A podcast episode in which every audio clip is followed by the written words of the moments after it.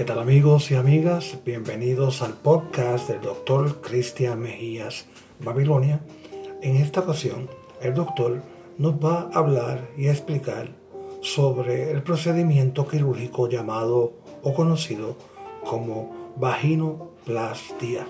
Doctor, gracias por estar con nosotros. ¿Qué es vaginoplastia?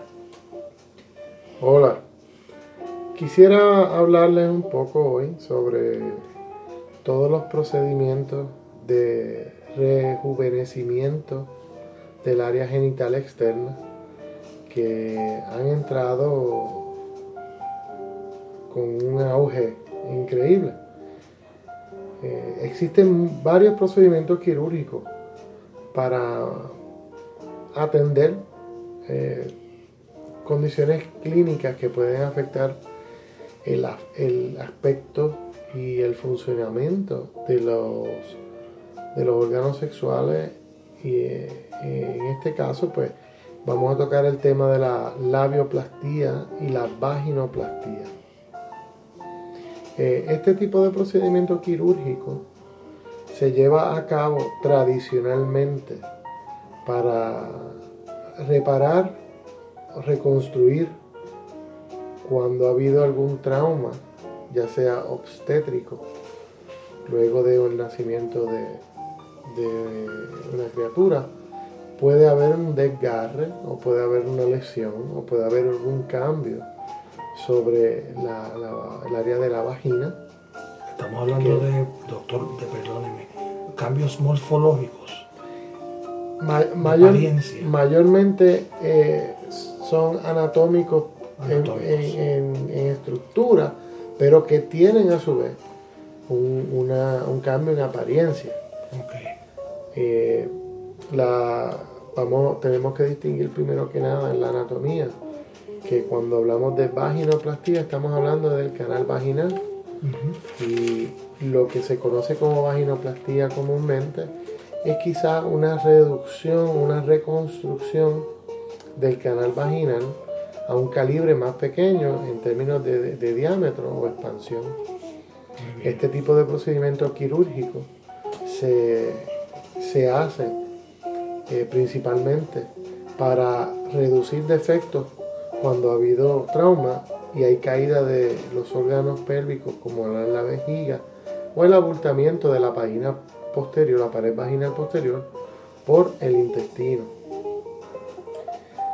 Eh, la labioplastía se refiere más a la vulva, que es la parte externa del órgano sexual femenino, y por mucho tiempo pues se ha descrito la labioplastía como una reducción de la cantidad de tejido que compone o forma la labia minora. O sea que en la, en la anatomía normal está la labia mayora y está la labia minora. Pues existen condiciones como la hipertrofia o hiperplasia de la labia minora que pueden causar disfunción durante el acto sexual e incomodidad durante las actividades físicas de la fémina que lo padece. Eh, en este tipo de cirugía se reduce o se empareja cuando ha habido crecimiento desigual de uno de los dos labios, se reduce o, se iguala en tamaño y apariencia física. Este tipo de procedimientos eh, se le ha dado quizá un enfoque más estético en los pasados años y hay un grupo de compañeros cirujanos plásticos que se, han, se, han, entrenado y han hecho su, de su práctica, este, han incluido en su práctica médica el hacer este tipo de procedimientos para cambiar el aspecto físico. Eh, cuando hablamos de cualquier procedimiento quirúrgico, es sumamente importante entender qué se está haciendo, pero también entender por qué. Eh, todo procedimiento o cirugía o procedimiento quirúrgico conlleva una serie de riesgos, efectos no deseados que tenemos que incluir en la discusión y en la selección de dichos procedimientos. Eh, no existe, ¿verdad?, una, una, visión universal de cómo debe ser el, el, aspecto físico del órgano sexual femenino, ya que existe una, variedad de, de anatomías normales y es bien individual de cada persona. Pero tenemos que tener mucho juicio y ser muy, muy cuidadosos cuando solicitamos uno de estos procedimientos, porque no sabemos exactamente qué, qué efecto puede tener a largo plazo o qué cambios en función sexual podría traer someterse a una de estas cirugías. Y eso es algo que se debe discutir ah, plenamente con el cirujano en estos casos. No son cirugías simples, no son cirugías que no conlleven riesgo. Por ende, se debe, se debe tomar con mucha seriedad y se debe escoger debidamente al paciente que así lo necesite. Excelente, doctor. Eh, estamos hablando de, efectos tanto físicos como psicológicos versus una satisfacción estética, en otras palabras. Es correcto, tenemos que tratar de definir cuál es la necesidad o cuál es la razón principal por la cual se está haciendo el procedimiento.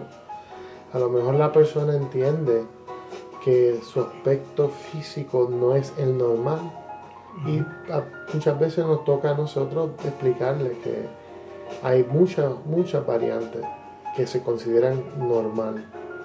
Y si no traen una disfunción o no traen un problema, pues no requieren ningún tipo de manejo. Así que someterse a una cirugía debe tener una indicación médica siempre. Excelente.